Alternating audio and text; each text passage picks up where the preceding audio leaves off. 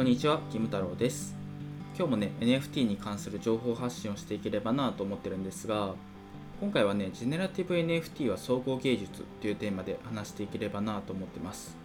で、ジェネラティブ NFT ってね、もう今、週に1作品とか2作品ぐらいのペースでリリースされてるんじゃないですかね。めちゃくちゃ増えてるんですけど、正直ね、1人じゃ追い切れない感じのレベルになっていて、でその中でもね、まあ、成功する、まあ、ジェネラティブ NFT ってうーんまあなんだろう1ヶ月にね、まあ10、10, 作品出たとしてまあ、2作品とかそれぐらいなんですかね、まあ、1作品かもしれないですけどそれぐらい、まあ、難しいんですよね。NFT アートを売っていくってすごい難しいなっていうのを、いろいろ調べていて感じるんですけどでなんでねそんなに大変かっていうとねいろんなスキルを持つ人が必要なんですよ。チームで売っていかなくちゃいけなくて。で例えば、まあ、まず最初にクリエイターですよね。絵を描いたりねその音楽とか作れたりする人とか、まあ、そういう人が必要ですし。で次にねやっぱりマーケター、まあ、セールスができる人も必要だし。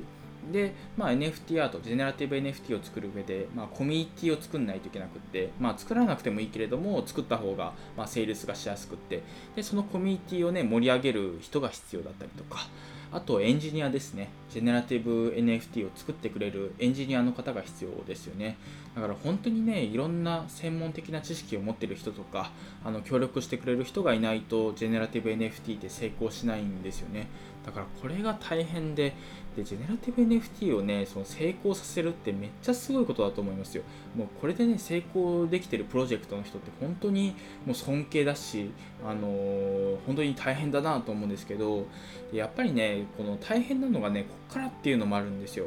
で、ジェネラティブ NFT をね、売り切ること自体もすごいんだけれども、そのやっぱり NFT アートってね、売って終わりじゃないので、売ってからね、その後どうやってその買ってくれた人、NFT アートを買ってくれた人に価値提供するかみたいな、そういうところもね、結構重要になってくるので、まあ、定期的にね、施策を打っていかないといけないわけですよ。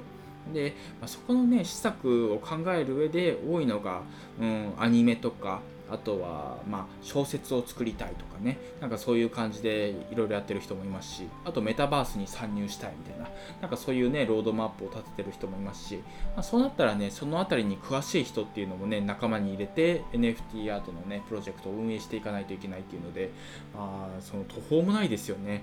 NFT アートを作るってもう気軽にね絵を描いたから買ってくださいみたいなそんな感じじゃなくなってきてるなっていう気はするんですよ、まあ、もちろんね NFT アートをね最初、まあ、気軽にね絵描いたから買ってくださいとかそういう感じで始めてもいいんですけどなんか仲間が増えていく感じなんだと思うんですよ。まあちょっとこの絵がねすごく素敵だから共感しましたとかなんか今後のね展開とか楽しみになったからね協力したいですみたいなそういう感じでコミュニティが大きくなっていってでプロジェクトがそのどんどん拡大していくと。で結果的にもう一大事業になっていくと、まあ、何千万円何億円下手したらもう何十億何百億のプロジェクトになっていくっていうそういう感じなのかなと思ってるんですけどうんまあこれからね NFT アートってどうなるんでしょうね。どうなるんでしょうねって言ってもあれですけどやっぱりその予想のつかない展開になっていく感じがするんですよ。でまあ、やっぱりそのメタバースねあの作ります参入しますとかそういうところも多かったりするんですけどやっぱり新しい流れもね出てきてるんですよ、まあ、ゲーム作ったりとか転職サイト作ったりとかっていうね CNPJ っていうねクリプト忍者パートナーズジョブズかな？は転職サイトみたいなのを作るらしいですよ。だからその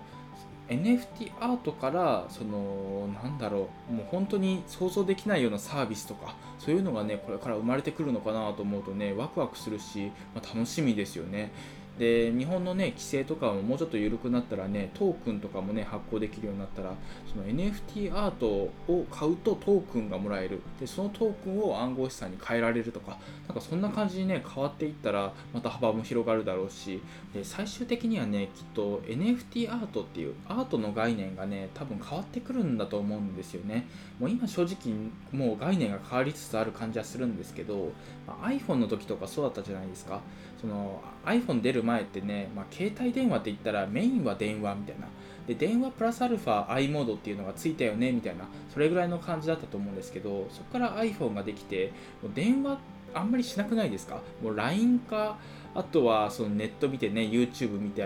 遊ぶとかなんかそういう感じかあとは最近だとね PayPay とかも出てねもうスマホがお財布代わりになってるみたいなそういう感じにもなってるじゃないですか。だからアートもねそんな感じになると思うんですよ。アートってねその絵がすごく素晴らしくって、まあ、素敵っていうのはもちろんあるもののその他の機能っていうのがねすごくその重要視されてくるっていうそういう世界に、ね、なってくるんじゃないかなと思ってるというそういう話でした。というわけで今回は以上なんですが今回はねジェネラティブ NFT は総合芸術というテーマで話してきました。ちょっとね取り留めのない感じの会話になっちゃったかもしれないんですけど要はその NFT アートっていうのはねめちゃくちゃいろんなその側面があるよ。いろんな人がね関わって成功するプロジェクトなんだよみたいなそういう話をしたかなと思います。で本当にねジェネラティブ NFT はじめ NFT アートってめちゃくちゃ進化してるのでちょっとねこれをねウォッチしてるだけでもねいろいろ面白いことがあるんじゃないかなと思っていますというそういう話でしたで私もね、キム太郎ブログっていうのをやっていて、NFT アートに関する情報発信をしているので、それもね、また面白い発信ができていると思うので、よければね、見てみてください。というわけで今回は以上です。ありがとうございました。